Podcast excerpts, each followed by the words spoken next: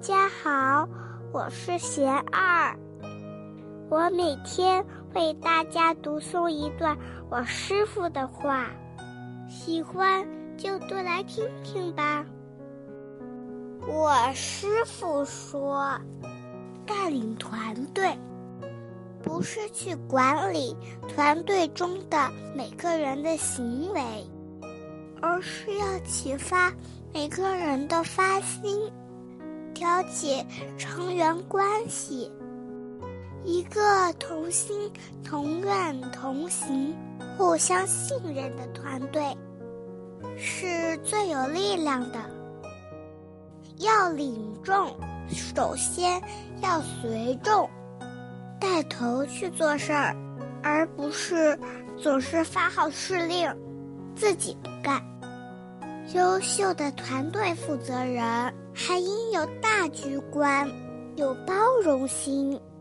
善于发挥每个人的所长，把大家的优点做加法。我师傅还说，多把时间精力用在有益的事情上。人的内心总是要圆一个东西，如果正的东西没有进来。邪的、恶的东西就会趁虚而入。反过来说，当我们正知正念不足时，想要去压制乃至破除烦恼是做不到的。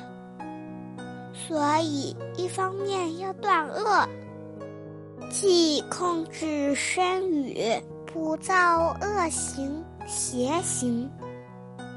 另一方面要修善，即闻思、实践、善行等等，做自己有因缘做的事儿。遇事要多反省自己，不要归罪于他人。